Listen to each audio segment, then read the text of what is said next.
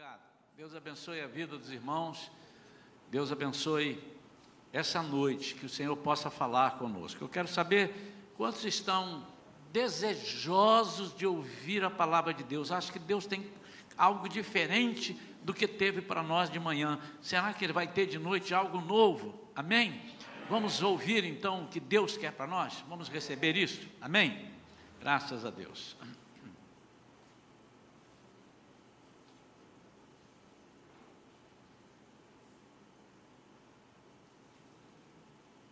Nós estamos.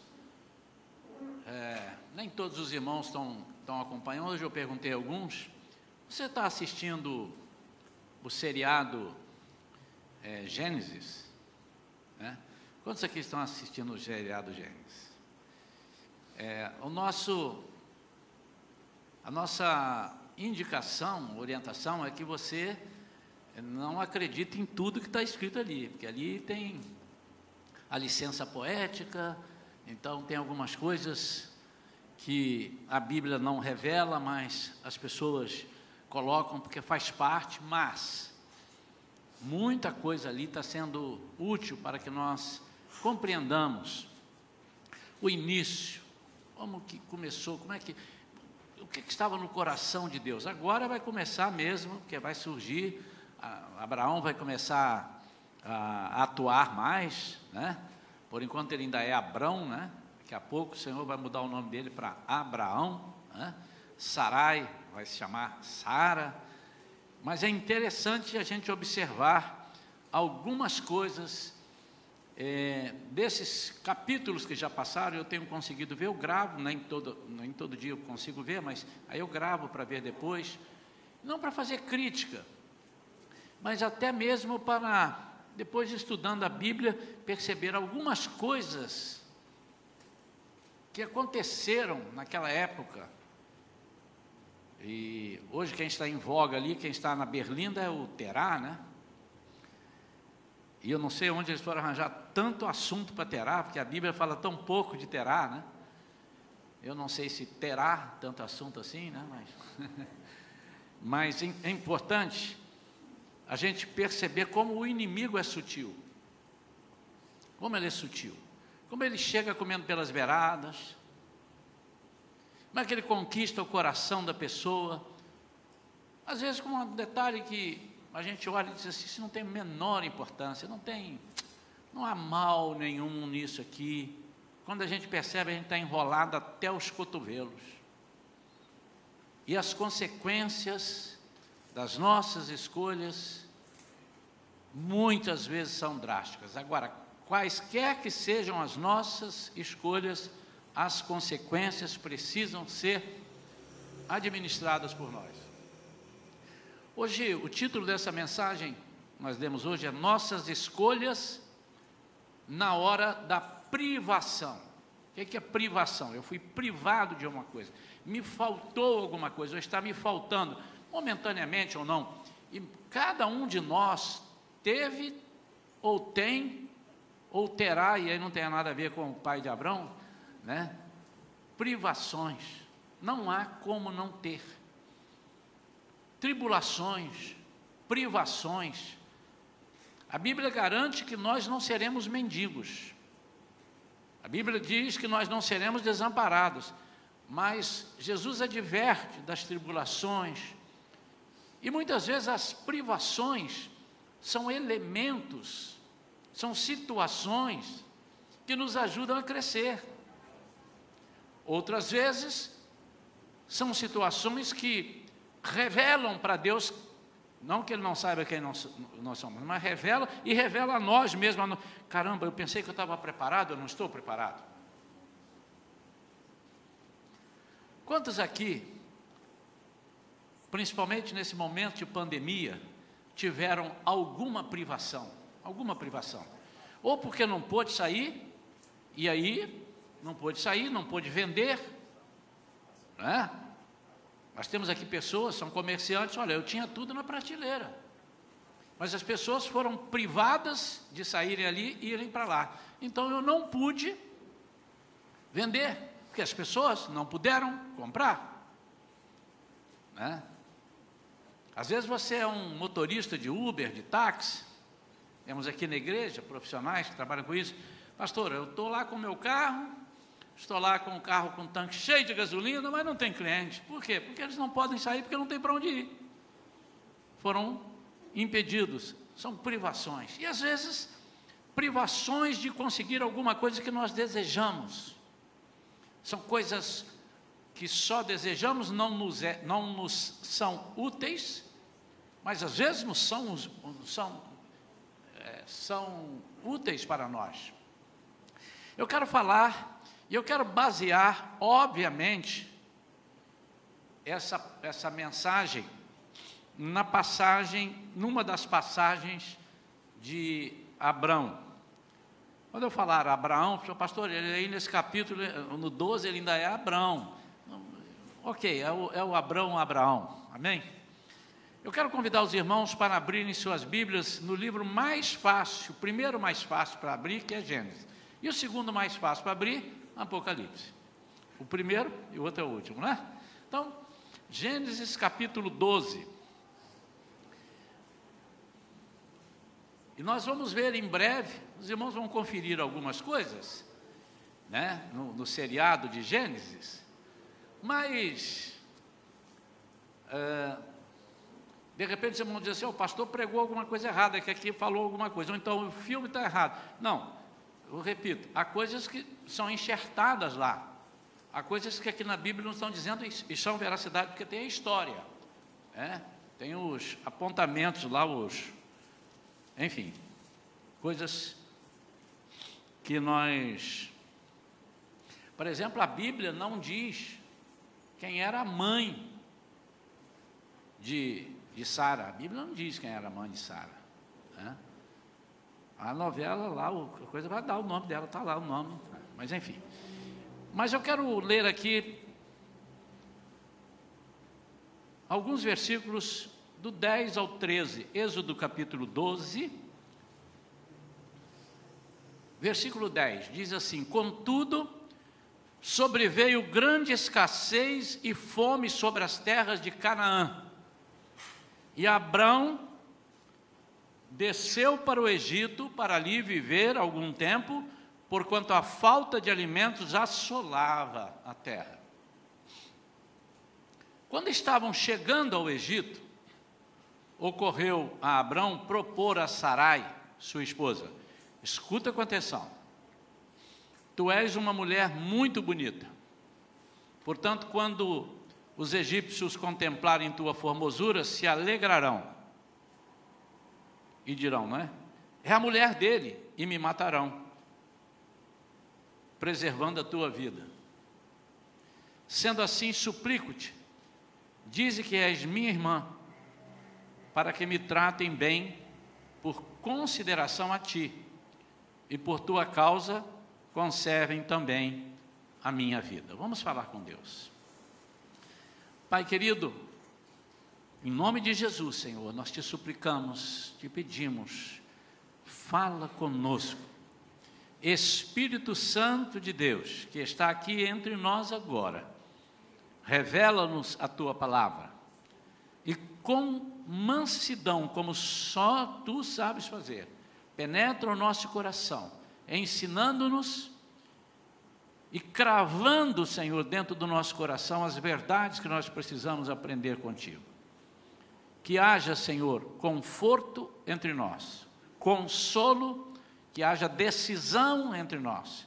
Nós possamos dizer, valeu a pena, Senhor, ouvir aquilo que tu tens para nós. Nós oramos no teu nome, Senhor Jesus. Amém. Irmãos, Aqui tem uma meia-verdade, não sei se a gente pode dizer meia-verdade, o que não é totalmente verdade é mentira, né? Mas enfim.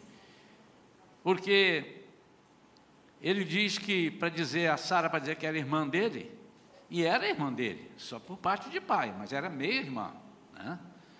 Mas o, o que pega aqui é que, muitas vezes, nós usamos uma situação, que não, ela é minha irmã, é por parte de pai mas para me beneficiar. Outras vezes, não, ela não é minha irmã. Para ser minha irmã, ela tem que ser de pai e de mãe. Se aquilo vai me sacrificar? Eu digo, não, eu provo que ela não é minha irmã. E note que Abraão aqui já queria levar uma vantagem. Né? Eu, eu, eu, eu quero que você diga isso para que me tratem bem e por consideração a ti. E por causa e por tua causa conservem também a minha vida. Abraão já havia saído aqui no capítulo 12, Deus o chama, ele sai das terras que ele está. Nós vamos acompanhar isso ali, essa narrativa. E ele sai e ele consegue, ele já chega. Primeiro passa em Arã, né? e ali morre o pai dele. Então, dali ele vai e ele vai, ele chegou. Ele agora está nas terras de Canaã. Na terra que Deus prometeu. Na terra que Deus falara para ele o que, que aconteceria com a vida dele? Nós, nós somos pessoas assim, muitas vezes imediatistas. Às vezes Deus fala para nós que nós teremos isso, aquilo e aquilo, e nós queremos que tudo aquilo aconteça no prazo que nós estamos imaginando. Quando Deus fala com Abraão que faria dele uma grande nação, e que a descendência dele seria abençoada, abençoadora, abençoada, seria muito grande, Deus sabia que Sara, Sarai, era estéril. E ele também sabia, ele já estava sabendo. Mas, uma coisa é quando Deus fala, eu vou fazer isso, outra coisa é dizer, eu vou fazer isso agora, ali ou depois. E nós muitas vezes não sabemos esperar. E convém a Deus, muitas vezes, que nós passemos por alguns testes. E os testes não são só para nos avaliar se nós merecemos ou não. Muitas vezes, quase que na maioria das vezes, ou eu diria que na totalidade das vezes, porque Deus tem boa intenção conosco, é nos capacitar, é nos dar crescimento. Quando um professor aplica uma prova para o aluno, ele está dando uma prova para castigar o aluno. Pastor, tive um professor que você não conheceu. Meu Deus, o professor era terrível. Não, não, não estou falando das exceções, de uma coisa que o professor pegou uma rixa com você. Não, não, não. Estou falando de, de, de uma forma geral. Um professor aplica uma prova, e quando ele te dá errado numa questão, errado na outra questão, ele está dizendo assim: não sustente isso, porque está errado. Mas eu quero que você aprenda. E com Deus é a mesma coisa. Só que na escola nós falamos assim: olha, mas eu já quero ser engenheiro já. Você está no primeiro período. Quero ser médico, já está no primeiro período. E está errando umas coisas que você precisa passar por aquilo, para que você estudando, compreenda, você seja atestado e chegue lá, você seja um bom engenheiro, um bom médico, um bom professor, um bom é, psicólogo, seja o que for que você tenha escolhido na sua carreira. E Abraão, quando chega em Canaã, sabendo que era a terra que Deus havia prometido, embora ele viesse de uma família, pai dele era bem idólatra, os irmãos estão vendo isso? Bem idólatra.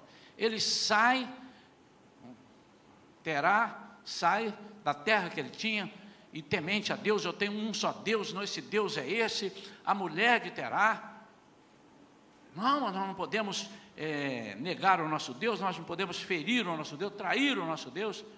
E depois ele entra e mostra que ele virou uma pessoa completamente idólatra. Mas Deus tem compaixão de Abraão e Abraão rompe com isso tudo. Vocês vão perceber isso também, isso vai passar.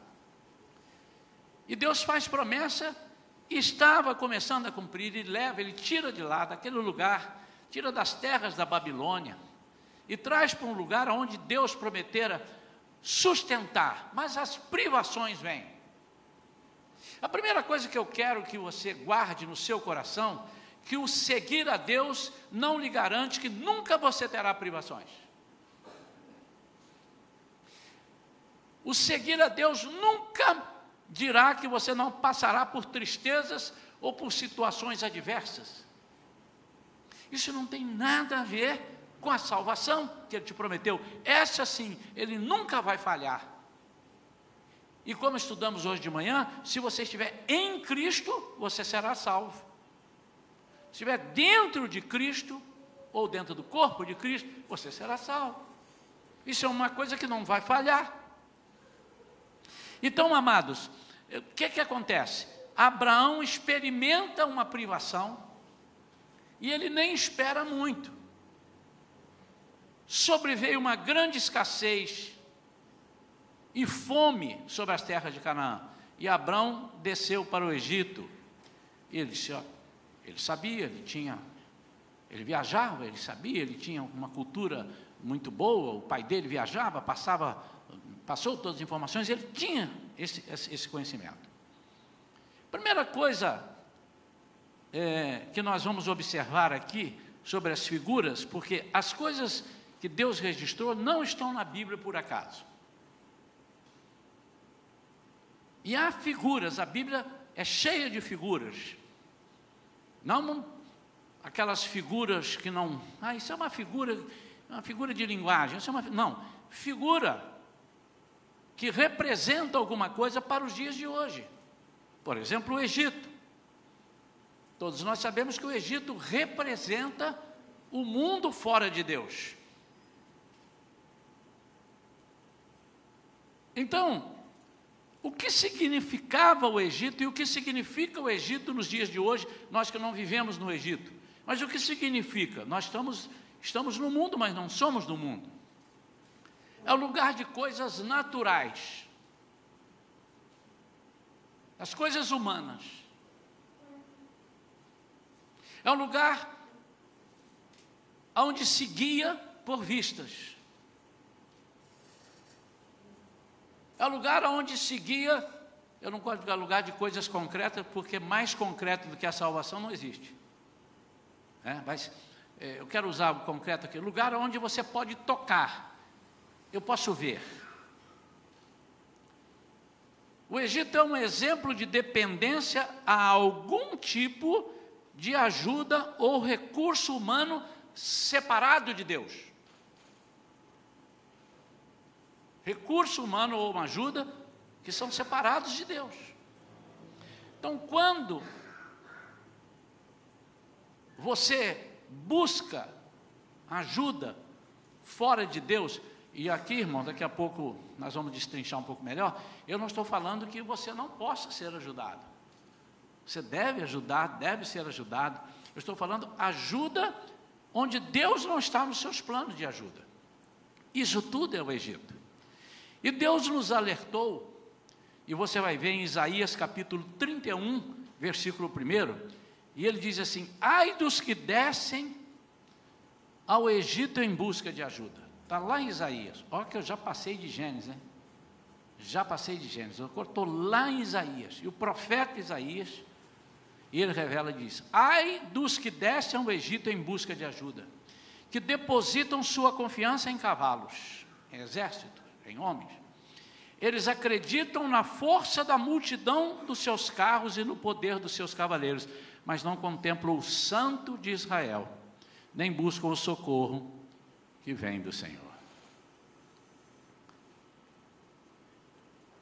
Qual é a diferença do povo de Deus? O que é que nós temos, o que é que nós somos de diferentes daqueles que habitam o Egito ou buscam é, é, é, é auxílio no Egito?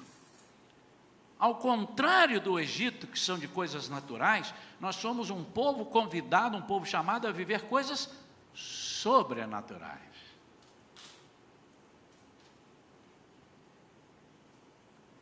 Deus diz que devemos ser guiados por fé e não por vistas. O que, que a fé acarreta na nossa vida? A fé desencadeia obediência e perseverança. Para você concretizar a fé, você precisa obedecer. E precisa perseverar.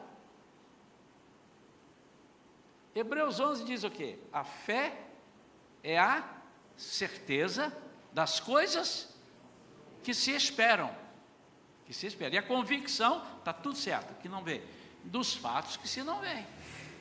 Então eu estou esperando já estou com certeza. Só pode ser pela fé.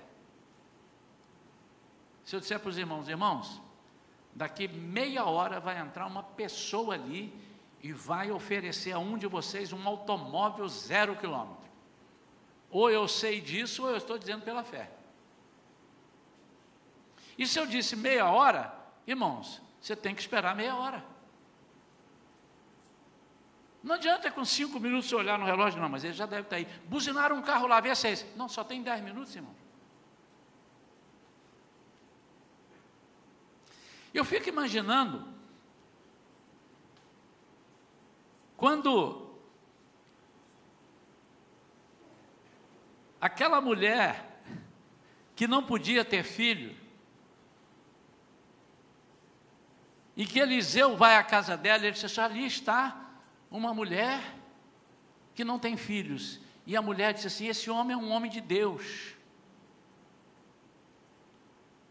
Vamos preparar um quarto para ele. Aí ele prepara e tal, e ele gosta tanto. Daqui a pouco ele fala assim: Olha, daqui a um ano você vai estar com um neném no braço. Eu quero entrar só nesse detalhe. Imagine um ano dessa mulher. Ah, pastor, mas o senhor está esquecendo que com dois, três meses ela já sentiu a barriguinha aumentou. Mas quem disse que ela vai ter o filho? Será que ninguém que ficou grávido perdeu o filho? Quer ver outro exemplo? Chega um cego para Jesus e diz que queria ver. Aí Jesus diz assim: Vem cá, você quer ver? Tá, então vem cá. E ele imaginou: Pronto, agora eu vou ver agora. Porque eu já soube, eu tive um colega cego que ele falou assim: O que, que você quer? Quero ver ele. Veja! Abriu o olho e viu. Ah, já sei. Aí vou chegar perto dele, ele vai falar. Aí Jesus cospe no chão, faz um lodo, passa no rosto dele, para agora vai lá no tanque de Siloé, vai lá lavar. E eu estou imaginando essa caminhada, caramba, e se não der certo? Vamos lá! Rapaz, eu vou pagar o maior mico. Eu vou lá, quer ver que isso não vai funcionar? Cara, eu não vou não. Eu nunca ouvi falar isso porque nunca ninguém tinha sido curado daquele jeito. Namã, o que, é que você quer? Não, eu vim aqui para ser curado da lepra. Tá bom, Eliseu, vai lá e mergulha sete vezes no Rio Jordão. Mas esse cara está pensando que eu estou brincando? Nunca, a Bíblia diz, nunca houve um caso sequer de alguém que tinha mergulhado no Rio Jordão e ficado curado de lepra. Eu tenho que usar a fé.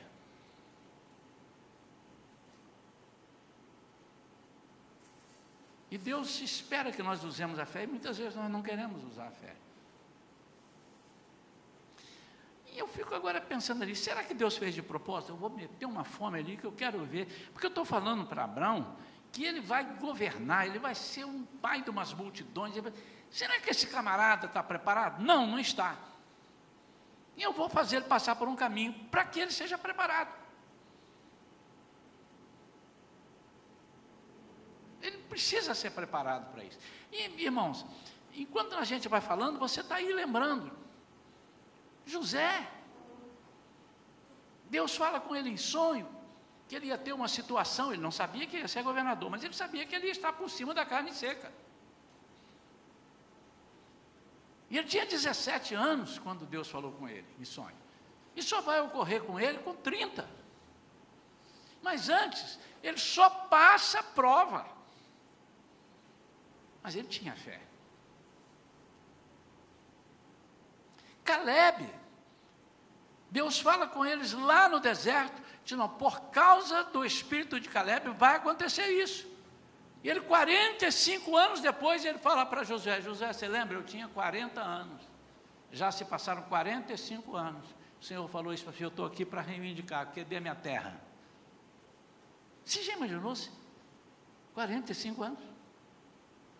E às vezes nós somos imediatistas, mas nós temos que viver o sobrenatural. Então a fé desencadeia obediência e perseverança, pois vivemos por fé e não pelo que nos é possível ver. Segundo Coríntios 5, 7. Espiritualmente falando, o cristão desce ao Egito quando depende de alguém ou de alguma outra coisa em vez de Deus. Espera aí, no lugar de Deus. Então vamos lá. Há coisas que você pode fazer e deve fazer. Há coisas que você não consegue fazer. E se você não consegue fazer, você não tem capacidade, você tem que falar com Deus. Aqui está dizendo o seguinte: descer ao Egito é quando você não pode fazer, ninguém pode fazer por você aqui, e você, em vez de pedir a Deus, você vai pedir ao Egito. O que é o Egito? São ajudas naturais, são ajudas que não vão é, é, é, é te levar a exercitar a sua fé. Todas as ajudas, as ajudas são bem-vindas. Quero repetir isso aqui, irmãos, para não parecer que nós não devemos, nós devemos ser orgulhosos e não podemos aceitar, não devemos aceitar ajuda. Não é isso, irmãos. Mas quando a ajuda é colocada no lugar que Deus poderia fazer, e nós vamos buscar em algo que nos prometeram, não, ali vai ajudar, nós vamos resolver. Aí depois, quando a gente percebe que não deu certo, a gente volta para Deus. Será que Deus tem a obrigação de nos receber? Você gosta das pessoas serem ingratas com você? Você não gosta. Agora, você quer que Deus goste de nós sermos ingratos com Ele? Não. Eu quero chamar três textos para nós lermos ali. O primeiro está em Provérbios 2, versículos 6, 7 e 8. Olha só o que diz Provérbios 2, 6, 7 e 8. Porquanto é o Senhor quem concede sabedoria, e da sua boca procedem a inteligência e o discernimento. Olha o 7. Ele reserva a plena sabedoria para os justos. Justos não são as. Ah, eu sou justo. Não, eu sou injusto. É os justificados. Tá? Como um escudo protege quem procura viver com integridade. Versículo 8 pois guarda os passos do justo quem guarda ele, e protege o caminho dos seus santos, com S minúsculo, que quer dizer os separados para Deus. Ainda em Provérbios, no capítulo 3, por aí só um capítulo, versículos 5 e 6, diz assim: 3, 5 e 6: Confia no Senhor de todo o teu coração, e não te apoies no teu próprio entendimento. Reconhece o Senhor em todos os teus caminhos, e Ele endireitará as tuas veredas. E por último, Mateus 6, 31 a 34. Olha só o que diz Mateus 6, 31 a 34. Portanto, não vos preocupeis dizendo: que iremos comer? Que iremos beber? Ou ainda, com que nos vestiremos? Pois são os pagãos que tratam de obter tudo isso. Mas vosso Pai Celestial sabe que necessitais de todas essas coisas. Segura um pouquinho. Ou não sabe? Se Ele nos cria, Ele não sabe? Você acha que Deus é menos inteligente de você que tem um filho e sabe que ele precisa vestir a roupa e que você olha? Esse sapato já não entra no pé da minha filha mais, ou do meu filho está ficando pequeno, eu preciso providenciar um outro sapato. Ou será que ela, com três anos de idade, vai ter que dizer: Mamãe, a senhora já providenciou um novo par de sapato? Adiante, versículo 33. Buscai assim em primeiro lugar o reino de Deus e a sua justiça, e todas essas coisas vos serão acrescentadas. É um texto muito conhecido, versículo 34. Portanto, não vos preocupeis com o dia de amanhã, pois o amanhã trará suas próprias preocupações. É suficiente o mal que cada dia traz em si mesmo. Então, amados, as ajudas são bem-vindas, as ajudas que as pessoas podem fazer e que um deve ajudar os outros, nós devemos cooperar uns com os outros, mas nós não devemos descrer de Deus, e muitas vezes descremos. Nessa pandemia, com certeza, Deus tem revelado a fé das pessoas. E fiquem tranquilos, irmãos, que eu não estou dizendo, oh, você não tem fé, irmão, tira essa máscara, anda sem máscara, você tem fé ou não tem fé?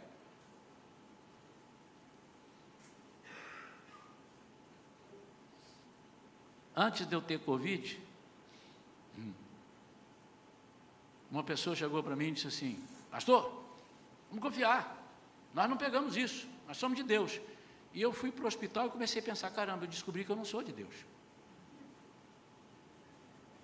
Eu não fiquei em parafuso porque eu sei que eu sou de Deus. E eu sei que aquela palavra é uma palavra mal colocada. Porque eu fui procurar na Bíblia e não achei. Não tereis Covid. Até porque não tinha Covid mesmo naquela época, mas não tem. Mas eu encontrei que eu vou ter Covid. Está aqui. Está aqui que você pode ter Covid. No mundo tereis aflições. Quer Covid, quer aflição, quer Covid pior do que isso? Aflição, meu Deus. E aí depois eu tive a oportunidade de encontrar com essa pessoa. Disse, Deus me perdoou e agora eu estou renovado. Eu sou crente de novo, meu amado, porque eu fui curado. Não é disso que eu estou dizendo, não é essa fé. Irmãos, tire a máscara. Não. O que eu posso te dizer é o seguinte, meu amado,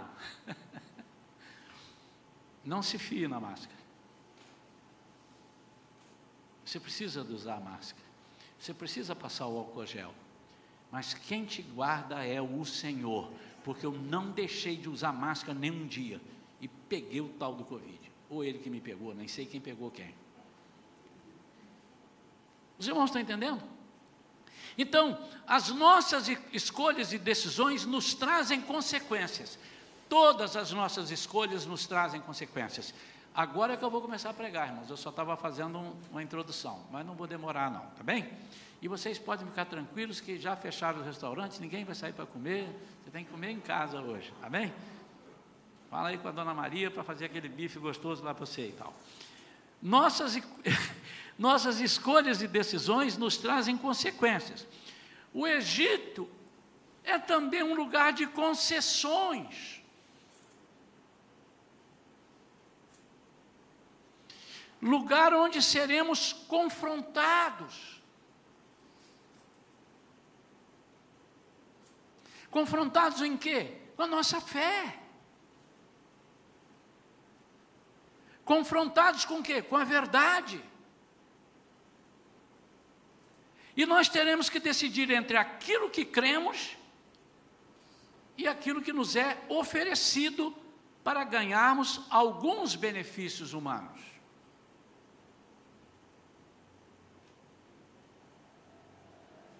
É um lugar onde o nosso ego será o alvo do inimigo. Deixa eu explicar isso. O inimigo,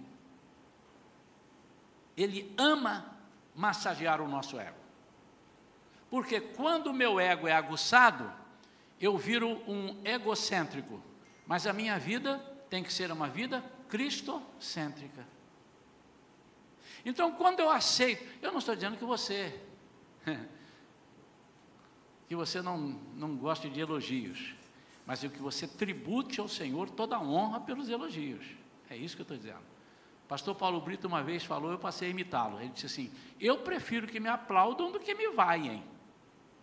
Ele é cantor também. Então, imaginar, eu vou cantar, canto aqui para os irmãos, e os irmãos dizem: Rapaz, que coisa horrorosa! Meu Deus! Uh! Eu vou ficar triste. Mas quando você vem e elogia, diz assim, meu irmão, que música linda. E alguns ainda tinham coragem de falar, que voz bonita. E eu dizia, a Jesus toda a honra e toda a glória. Mas ele passou para mim. Então você não é proibido de receber isso. Mas uh, o Egito é o lugar de massagear. Por que, que ele quer massagear o seu ego? Para que você tome o lugar da honra de Deus. lugar onde visaremos o nosso benefício, nossa vantagem, nem que para isso precisemos mentir ou abandonar a nossa fé em Deus. Ou seja, trocá-lo, trocar Deus, por propostas que eu posso ver. Egito era uma terra que os cereais estavam lá esbanjando. Abraão soube disso, ele sabia disso. Agora, Olha aqui. Egito é um lugar onde colocamos no coração o seguinte: é só por um tempinho, é só nessa situação, eu só vou fazer isso uma vezinha. Não, é porque eu estou precisando, mas a minha fé está em Deus. Não, não, eu vou obedecer ali, eu vou procurar aquela ajuda ali, mas daqui a pouco eu estou aqui de novo. Fica tranquilo, pastor. Não, eu não abandonei a minha fé. Olha o que diz o versículo Contudo, sobreveio grande escassez e fome sobre as terras de Canaã, e Abraão desceu para o Egito para ali viver algum tempo. Ele disse: Sara, nossa saída é ao Egito. Não, mas não podemos ir para o Egito. Não, Abraão, não pode, está errado. Deus nos mandou para Canaã. Mulher é sempre mais sábia, né? Mas, ô, ô Sara, olha só, não está tendo comida ali. E como é que vamos fazer? Disse, não, não, Sara, é só por um pouquinho. É só a gente conseguir uma comidinha e a gente volta. É só conseguir um pouco de recurso e a gente volta. Mas quando a gente vai para um lugar desses com esse pensamento, o diabo já sabe que eu não posso deixar ele sair daqui, porque eu sei que Deus tem plano na vida dele. Deixa eu te dizer, meu amado, Deus sabe o que, é que ele quer para a sua vida. Ele diz: Eu conheço os seus pensamentos. Os seus pensamentos não são iguais aos meus pensamentos. E eu sei o que eu tenho para ti. E o diabo ouve quando as pessoas começam a é, é, profetizar para nós, dizer coisas para nós, e o, o diabo quer nos desviar, quer nos levar para o Egito, ou seja, lugar de coisas naturais. Não é possível que você não conheça alguma pessoa que vivia o sobrenatural. Não é viver só no sobrenatural, é viver o sobrenatural, vivenciar o sobrenatural. Nós temos que viver nas coisas naturais. Mas chega um momento que você tem que viver o sobrenatural. Porque o natural não vai resolver. Mas de repente essa pessoa que experimentou o sobrenatural parece que esqueceu como é que funciona o sobrenatural. E ele passa a ter medo. A despeito de tudo que o Senhor fizera por ele, ele tem medo.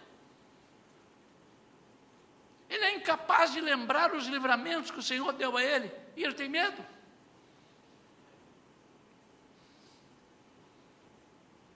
Quando eu estava lá no hospital, no primeiro dia, no segundo dia, eu achei que ia ficar lá uns três dias, fiquei 30. Eu achei, porque me disseram, não, três, quatro dias você vai embora, vai tomar um antibiótico aqui e tal. Fiquei 30. E nos três primeiros dias, assim, eu achava, fiquei tranquilo. E eu não fui para o CTI, eu fui para um quarto, e tinha um oxigênio ali com um catéter, tranquilo. E o que, que eu fazia? Na hora de tomar banho, tirava o oxigênio, botava ali, ia lá, tomava o meu banho, olhava. Teve um dia que ainda fiquei lá no espelho, fiz uma barba, fiquei lá, olhei, e comecei a sentir um troço estranho. Aí fui lá e botei o cateter, até que alguém me viu, o, o enfermeiro, disse, rapaz, você é maluco? Você não pode tirar isso, você não pode ir lá. E o que é interessante, é que eu não sei por que razão, uma enfermeira disse assim, não, eu falei, eu preciso tomar banho. Eu não sei se ela estava desorientada, enfim. Mas ela disse assim: não, mas você pode. Eu não, mas não posso tirar isso do nariz. Eu falei, vou resolver. Ela foi lá e veio com vários e fez uma emenda de uns oito metros. Então, da minha cama eu andava. Estou falando sério, irmão. Eu ia lá no chuveiro com aquele negócio lá, tal, andava para lá, andava para cá. Ele me, me deu corda. E chegou o médico lá e disse: rapaz, não pode, arranca isso tudo. Você só pode estar dali para aqui para a cama, da cama para ali. E você, para sair daqui, tem que chamar, você não pode, você pode morrer.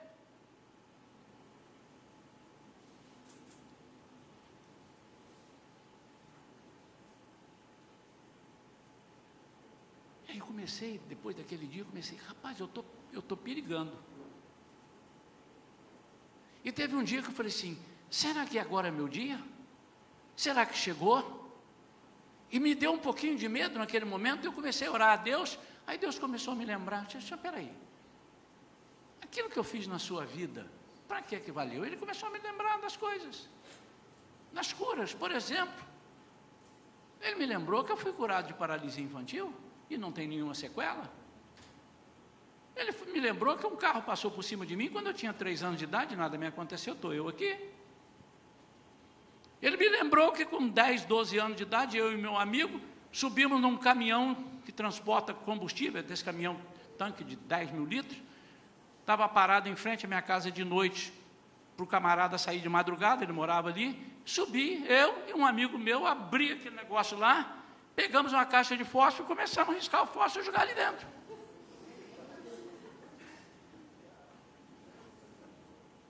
Irmãos, eu ia mandar, não era casa, não ia mandar Guaçuí todo para o ar. Uma cidadezinha desse tamanhozinho, 10 mil litros de gasolina, e não acendeu nenhum palito. Nós gastamos a caixa quase toda até que desistimos. Essa gasolina é falsa, não pega fogo não. E descemos do caminhão e fomos embora. E eu nem me lembrava disso. Há uns anos atrás, eu pregando em Nova Iguaçu, esse meu amigo estava lá na congregação, disse, você lembra de mim? Eu sou o Itamar Pacheco. Itamar Pacheco, se você estiver me ouvindo, você sabe que... Né? Rapaz, você lembra daquela vez que nós fizemos isso assim? Eu falei, rapaz, é mesmo. Falei, nós éramos perdidos, hein? E eu esqueci que o Senhor me livrou disso. E outros livramentos.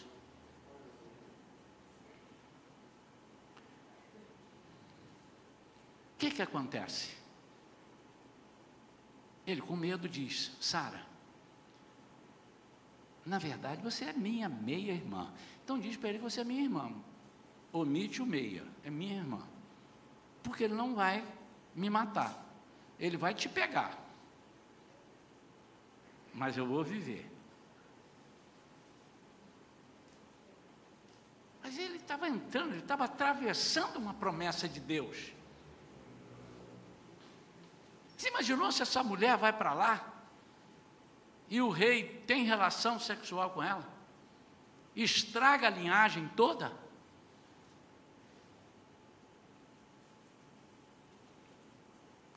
Versículo 14: De fato, quando Abrão chegou ao Egito, os egípcios viram que Sarai era essa mulher muito bela. Os comentaristas dizem, tem documentos é, históricos, inclusive dos rolos do Mar Morto, que ela era bonita e tinha 65 anos de idade. Então, mulheres de 65 anos de idade, vocês ainda podem ser bonitas. Diz que era muito bonita, 65. Viram-na os oficiais da corte de Faraó e a elogiaram sobremaneira diante do seu monarca. E Sarai foi levada ao palácio de Faraó. Quem é? Você é irmã de, é irmã de, de Abrão? Traz ela aqui. Esse meu cunhado merece muita coisa. Este, por causa dela, tratou muito bem a Abrão, que recebeu ovelhas, bois, jumentos e jumentas, servos e servas e vários camelos contudo por causa de Sarai. O Senhor Deus castigou o Faraó, sua família e toda a sua corte com doenças horríveis. Por esse motivo, certo dia, Faraó ordena que Abraão seja trazido à sua presença e indague que é isto que me fizeste? Guarda isso que eu estou falando aqui. O que, que você me fez?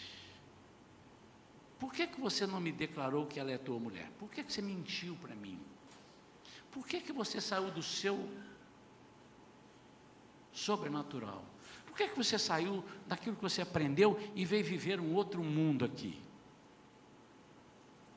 Por que alegaste ela é minha irmã? E de modo que eu a tomaste como minha mulher. Agora, portanto, eis que tua mulher, eis a tua mulher de volta. Toma e vai-te. Deixa eu dizer, amados, assim como Deus falou a Abraão que ele abençoaria, Deus abençoaria através dele, Deus está dizendo para você e para mim que vai abençoar através de nós. Você é um canal para abençoar. Deus te abençoe. Deus abençoe você. Deus abençoe, amado. Deus seja contigo. Deus te abençoe, amado. Só que dependendo da nossa vivência, defendendo daquilo que nós fazemos, nós amaldiçoamos as pessoas em vez de abençoar. Quando nós estamos fora do propósito, em vez de bênção às pessoas, nós levamos maldição. Nós somos pedras de tropeço. Nós funcionamos como pedra e não como bênção pedra de tropeço para o próximo. Lembram de Jonas? Coitado do dono daquele navio, daquele barquinho lá, coitado. Ele não tinha nada com a história. Ele prepara o barco, cobrou o ingresso de todo mundo. No meio desse ingresso entra Jonas e compra o ingresso. E todo mundo dizendo: Vou fazer o meu cruzeiro, vou não sei para onde, vou no navio. E de repente vem uma tempestade e começa a balançar o navio, e começa todo mundo, ai meu Deus do céu, eu vou morrer. E o dono falou assim: Meu Deus, eu vou perder meu navio, o que, que eu fiz de errado? Nada. Nada. Só que no meio desse lugar havia um homem que, em vez de ser bênção, era maldição.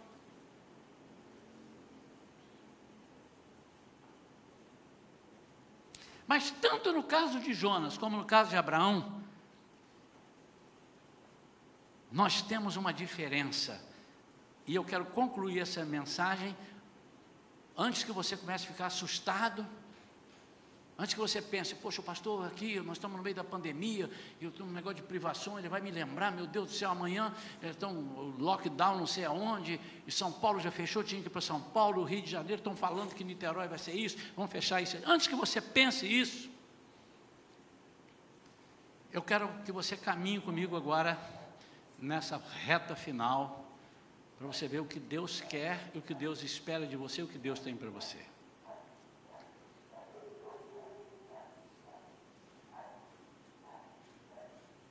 Primeira coisa que vai acontecer lá no capítulo 26, eu vou sair daqui do 12, eu vou dar um pulo lá no 26. É que parece que Abraão não aprende essa lição, porque essa foi a primeira vez, mas ele vai mentir a segunda vez. Aqui ele mente para Faraó, mas depois ele vai estar diante, lá em Gerar, ele vai estar diante de Abimeleque, o rei, E ele faz a mesma coisa.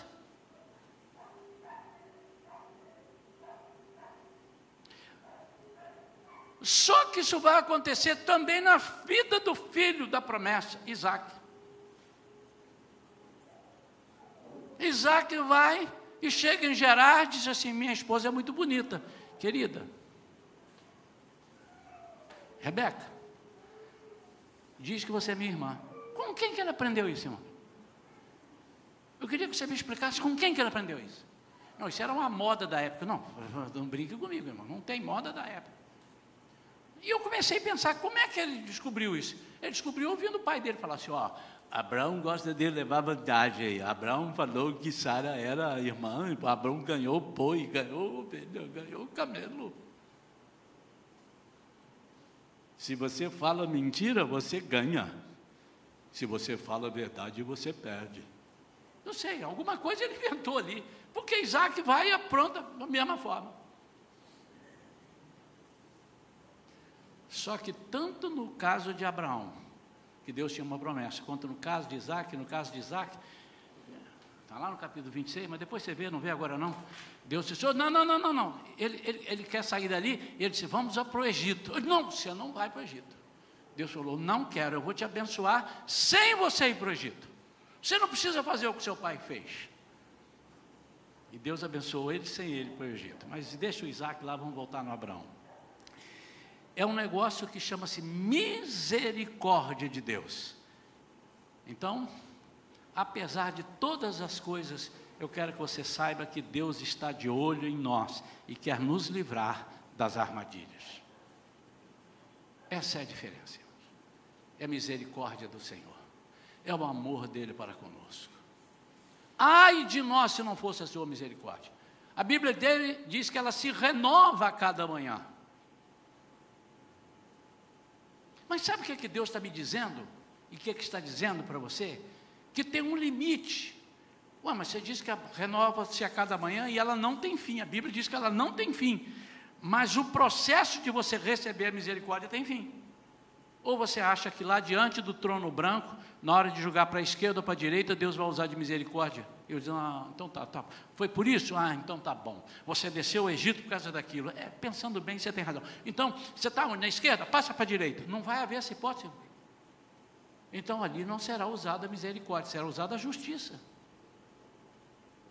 Lembra que eu preguei aqui sobre o amor de Deus e a justiça de Deus? Ele é todo amor, mas ele é todo justiça. Ele não mistura as estações. Suas promessas não falham. Então, olha que coisa interessante que está aqui dentro de, dessa passagem cheia. O que, que Faraó tinha com Deus? Seguia Deus? Não. Mas Deus entra em qualquer lugar. Ele não está em qualquer lugar sendo adorado. Ele só está onde dois ou três estão reunidos no nome dele. Mas ele entra em qualquer lugar.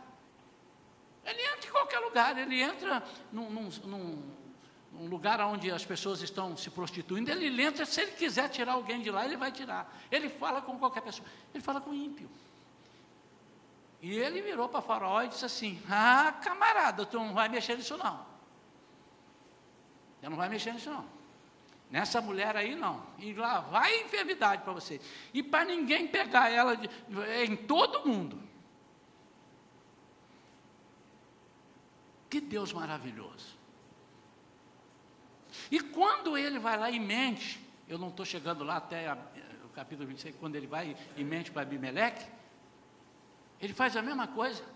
E Abimeleque olha pela janela e vê Abrão com Sara e, ué, mas são irmãos, mas estão lá num, num amor, num love lá, o que, que é isso? Esse cara não é, chama ele aqui. Esse cara não é irmão dela, esse cara é marido dela. Aquilo ali é marido, não é irmão. E Deus fala com Abimeleque. Diz, não mexa nela. Irmãos, a nossa valência é que nós temos um Deus que penetra em todos os lugares e nos livra, mesmo quando nós somos inconsequentes. Ah, pastor, o senhor me deu um alívio. Uh, graças a Deus, eu vou ser então inconsequente agora com muita tranquilidade. Sim, você pode ser, mas você não sabe o dia de amanhã. Você não sabe se vai ter tempo de receber a sua misericórdia. Não, mas se ele tem uma promessa na minha vida, ele tem, ele tem um propósito na vida de cada um. Mas então, ele vai precisar de mim. Não, meu amado, se você furar, ele levanta outro. Isso é que você não pode esquecer. Suas promessas não falham e Ele quer nos levar de volta a Canaã.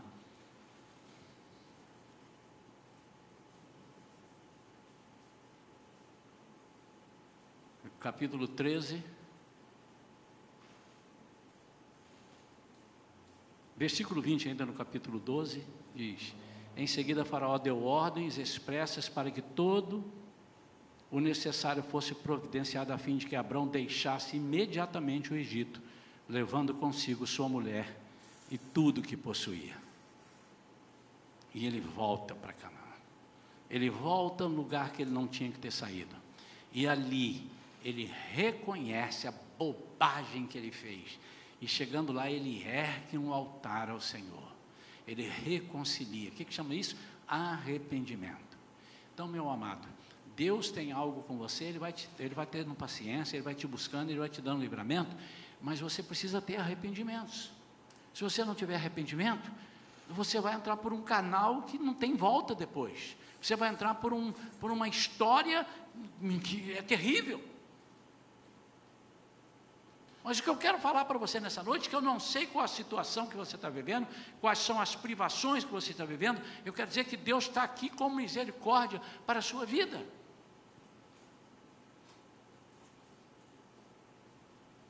Se Deus não for contigo, meu amigo, não adianta nem a vacina. Estou vendo a televisão dizendo, a solução é a vacina. Não é não. A solução é Deus. Primeiro, que não há nenhuma vacina que diz que está garantido 100%. E segundo, que nem sabe se vai ter vacina para todo mundo. Toda hora falta vacina. Pastor, o que, é que você acha? Eu estou na fila, eu quero ser vacinado. Amém? Estou junto, estou com você, vamos ser vacinados, devemos ser vacinados. Amém, doutores? Precisamos ser vacinados, vamos ser vacinados. Mas não é isso que eu estou dizendo.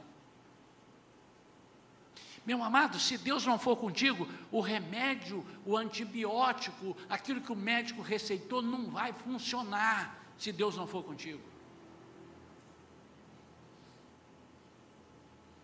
Você precisa orar, inclusive, para tomar os remédios.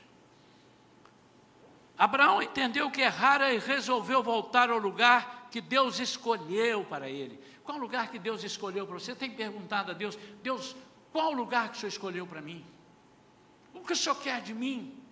Eu quero estar onde o Senhor estiver. Quando Moisés estava com o povo no deserto e, e, já estava chateado, e Deus aborrecido, que o povo desobedecendo e querendo ir logo para a terra prometida, e Moisés falou: não, não, não tem que esperar mais um pouco, até que Deus chega para Moisés e diz: Ô Moisés, Vou mandar o meu anjo principal aí, um anjão. E vai levar vocês, e vai com vocês, caminhando lado a lado, e vai entrar com vocês logo na terra prometida, para vocês pararem de me encher a paciência. E Moisés disse assim: Se o Senhor não for comigo, não nos faça sair daqui. Eu quero te lembrar, ele estava no deserto. Então, se o Senhor estiver com você no deserto, você está no oásis, você está no melhor lugar do mundo. Pergunta para Deus, Senhor, qual é o propósito que o Senhor tem para mim? Se o propósito que eu tenho para você é que você passe pela privação comigo, que você passe dando glória. Hoje acho que eu estava de fora, mas eu ouvi, acho que foi o Augusto que estava falando. Está sofrendo, louve. Né? Isso é até um hino que a Cassiane gravou. Está triste, louve, não sei o que, louve, louve, louve. O louvor chega ao céu.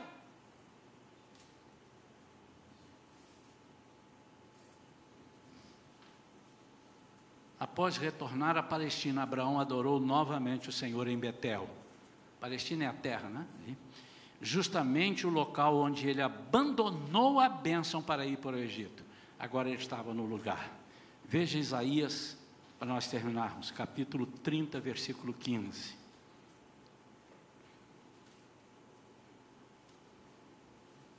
Com efeito, assim diz o soberano Yahvé, o Santo de Israel no arrependimento, na conversão e na paz produzida pela fé está a vossa salvação. Na paciência e na tranquilidade está o vosso poder. Contudo, vós o rejeitaste. Ele está falando para Israel. E ele pode estar dizendo para um de vocês: Eu estou dando isso aqui para você e você está rejeitando. Mas houve um arrependimento.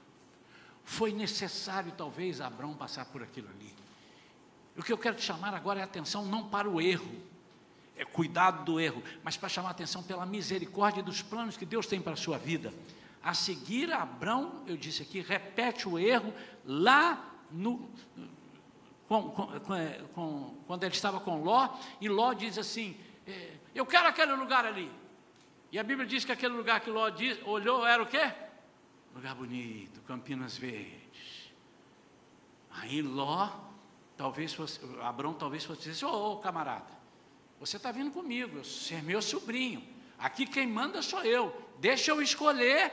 Não, mas ele disse assim, opa, eu que estou conjecturando que ele possa ter pensado que ele olhou de que lugar bonito que esse Ló danado foi escolher, meu Deus, eita.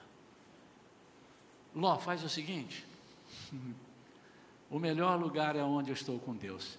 Se você escolher para lá, eu escolho para cá. Se você escolher para cá, eu escolho para lá. Fica tranquilo. Pode escolher. Olha o aprendizado. Olha como ele já mudou. Vale a pena colocarmos a nossa confiança em Deus. Hoje ainda estamos no tempo da misericórdia, então aproveite. Hoje, nesse minuto, eu não sei se vai chegar até o fim do culto porque Jesus pode voltar, aí não dá mais tempo da misericórdia. Hoje ainda estamos. Salmo 18, versículo 2 diz: O Senhor, coloca aí Salmo 18, 2, é a minha rocha, a minha fortaleza, o meu libertador, o meu Deus, o meu rochedo, em que me refugio, o meu escudo, a força da minha salvação, o meu alto refúgio. Salmo capítulo 9, versículo 10. Os que conhecem o teu nome confiam em ti, pois tu, Senhor, jamais abandonas os que te buscam.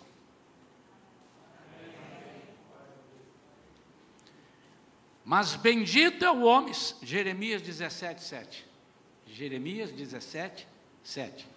Mas bendito é o homem cuja confiança está no Senhor, cuja confiança nele está.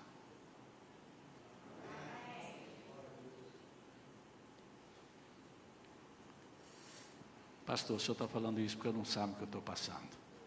E você não sabe o que eu passei há 30 dias atrás, 60 dias atrás. É, pastor, mas o, o senhor já pegou Covid. Deixa eu te dizer, esse não é a pior coisa que pode acontecer na nossa vida. Já vivemos tempos mais difíceis. Olha para mim. E coisas piores virão. Pastor, o senhor não tinha outra maneira de encerrar esse culto, pastor? Eu vou sair daqui para não vou dormir. Então você não ouviu a pregação. A misericórdia do Senhor se renova a cada manhã. E ela é a causa de não sermos consumidos. Deixa eu te dizer, meu amado e minha amada. Ainda que você caia na esparrela do diabo, você tem uma coisa: Deus tem um propósito na sua vida? Tem? Tem? Então, Deus vai entrar lá no arraial do Faraó e vai dizer: Deixa o meu povo ir. Sai daqui. Tira a pata de cima dele. Porque eu tenho promessas na vida dele. Se você não tem promessas de Deus na sua vida, você é um vegetal. Sua vida não tem valor. Não tem sentido. Porque você não tem promessa. Temos promessa? Você tem promessa na sua vida? Tem? Tem alguma coisa que Deus falou contigo e ainda não chegou? Use a fé. A fé desencadeia obediência e desencadeia perseverança. Espera no Senhor. Fica de pé, meu amado e minha amada. Eu quero orar nesse momento para que o Senhor alivie, Ele tem poder de acabar com os prenúncios de dias negros que estão surgindo por aí. Prenúncios de coisas piores estão vindo por aí. Os noticiários só falam nisso. Você tem solução para isso? Quem tem solução caseira, solução humana? Quem tem solução, por favor, levante a mão e venha aqui, me traga essa solução. E eu vou levantar uma vaquinha para você, nós vamos ganhar um dinheiro grande aqui te entregar por essa solução. Você tem, traga aqui para mim. Vamos fazer empréstimo no banco para te ajudar, vou pagar. Não tem solução? Então você não tem o que fazer. Você tem que confiar em Deus. Mas deixa eu te falar, pastor, mas e aí? Eu vou repetir. O Senhor está de olho em nós. O Senhor está de olho em você. Ele sabe das necessidades. E Ele sabe o que Ele falou para você. Ele não se esquece. E Ele não é homem para que minta. Ele não mente. O que eu estou falando não é utopia, irmãos. É coisas que eu já vivi e que muitos aqui já viveram.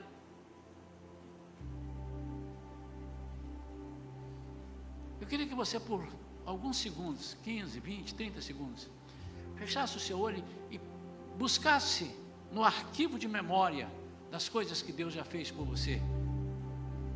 Ele só vai te lembrar para dizer assim: está vendo? Eu fiz, eu não posso fazer mais. Parou?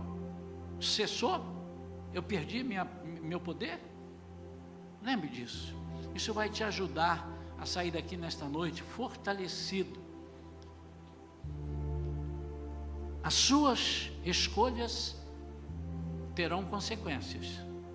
Então escolha a melhor parte. Escolha confiar no Senhor. Privações virão. Mas eu agarro na palavra do Senhor que diz: através do salmista Davi. Eu fui moço e hoje sou velho. Nunca vi um justo desamparado e nem a sua descendência mendigar o pão.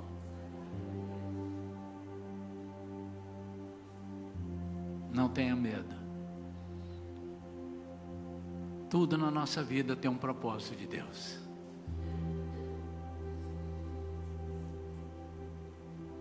Eu queria franquear, irmãos. Eu confesso aos irmãos que eu gosto do altar. Eu gosto, gosto, eu gosto. A minha oração que eu vou fazer agora, ela vai funcionar de um jeito ou de outro, porque não sou eu que vou fazer, é Deus. Mas eu gosto do altar. Você sabe por que eu gosto do altar? Porque representa que eu dei um passo e diz eu concordo. Sai do seu lugar e tal, e vem. Então, se você desejar, porque tem alguma coisa, você ouviu a mensagem, até agora você está com gás aí, mas você vai sair daqui a pouco ali, parece que o gás vai. E você, meu Deus, meu Deus, você vai escutar uma trovejada, e, ah, uh, oh, isso pode acontecer. Então eu quero orar por isso. Eu quero orar para esse temor ir embora. Eu quero orar para o Senhor abreviar dentro do possível. Eu não posso pedir para Ele tirar a sua privação, porque Ele vai dizer: você está atravessando o meu processo. Eu que estou colocando essa privação. Não vou pedir isso, eu vou dizer: Senhor, faça com que essa pessoa passe por isto com a tua mão segurando. E a primeira coisa que você vai sentir ao sair daqui é uma segurança no coração, uma paz muito grande. Isso é imediato. Há curas que demoram um pouquinho, mas há curas, e essa é uma delas, a paz é imediata. Você vai sair daqui seguro. Se há alguém que precisa, gostaria, não tenha vergonha, irmão. Ninguém vai ficar te julgando. Ih, ali fulano foi ali na frente, ele está inseguro, está com medo. Ninguém sabe da sua vida. Ninguém sabe onde o calo está apertado, onde é que está doendo. Ninguém sabe. Mais do que você não sabe. Então esquece que todo mundo está te olhando. Eu queria te chamar, se você quiser, estou franqueando vir aqui. Você vem, fique com máscara, tá? Eu vou orar. Eu vou orar daqui, não vou ficar pertinho de você. Eu vou, em nome de Jesus, clamar pelo Deus que pode todas as coisas. Nós temos tido experiências com o Espírito Santo aqui na igreja, irmãos. Alguns irmãos têm levantado de madrugada essa noite. Eu levantei para ir ao banheiro, naturalmente. Quando eu olhei o relógio, eu achei que eu tinha dormido sete horas já. Fui dormir, era quase meia-noite.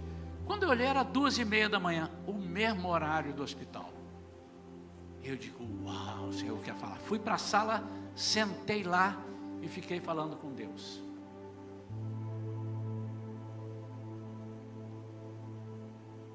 Eu estou regulando o negócio da minha pressão, porque os remédios mudaram.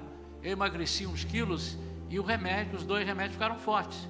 E o médico falou: tira esse e fica só com esse. Ficou. Aí quando foi anteontem, a pressão estava um pouco alta. Aí de madrugada, já que eu estava ali, eu estava sentindo uma dor assim, eu não sei se eu dormi de, de lado, como é que foi. Peguei o aparelho e fui medir. 15 por 8. Eu, uau!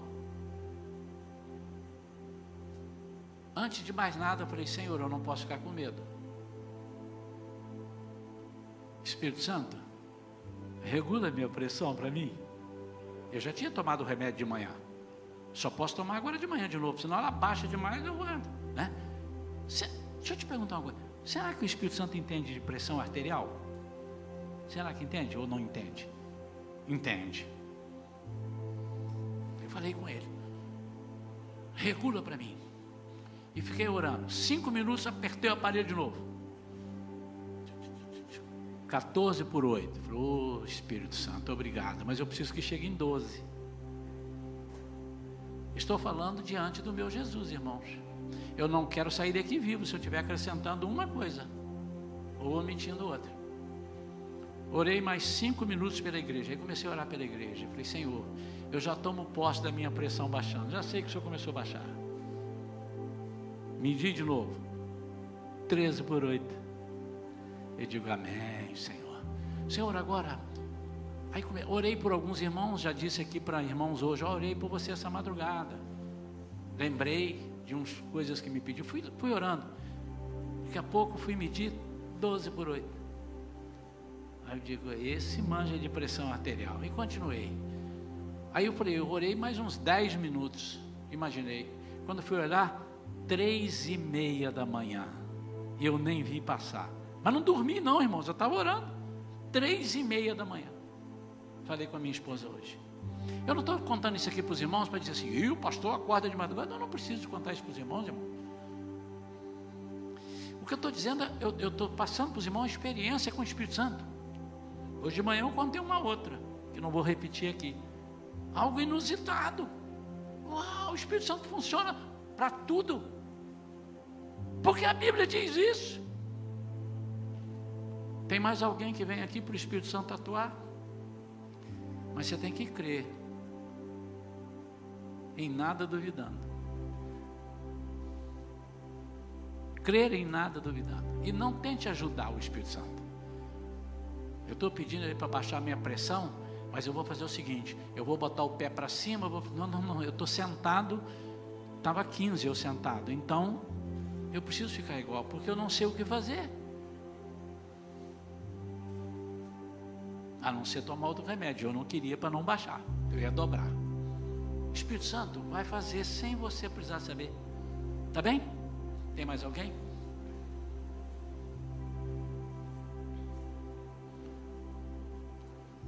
Em nome de Jesus, todo medo que paira sobre a sua vida,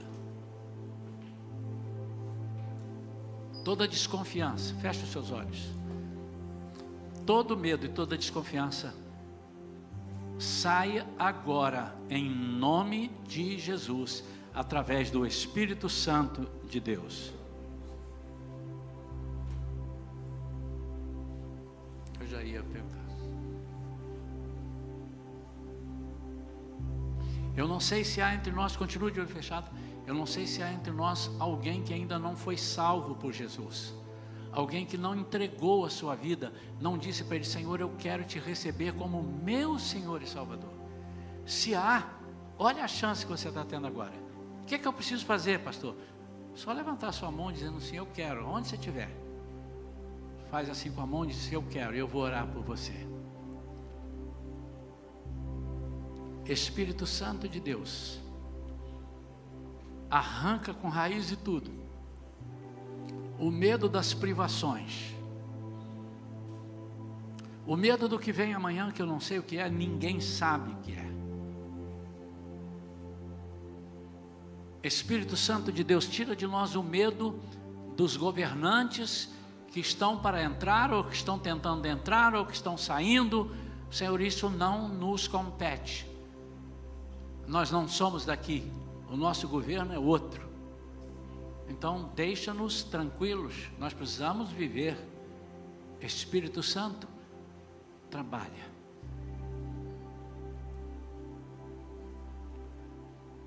Espírito Santo, nós declaramos que a pandemia não é impeditivo para as pessoas trabalharem, terem emprego. Se alguém está desempregado, é na pandemia que ele vai ser empregado.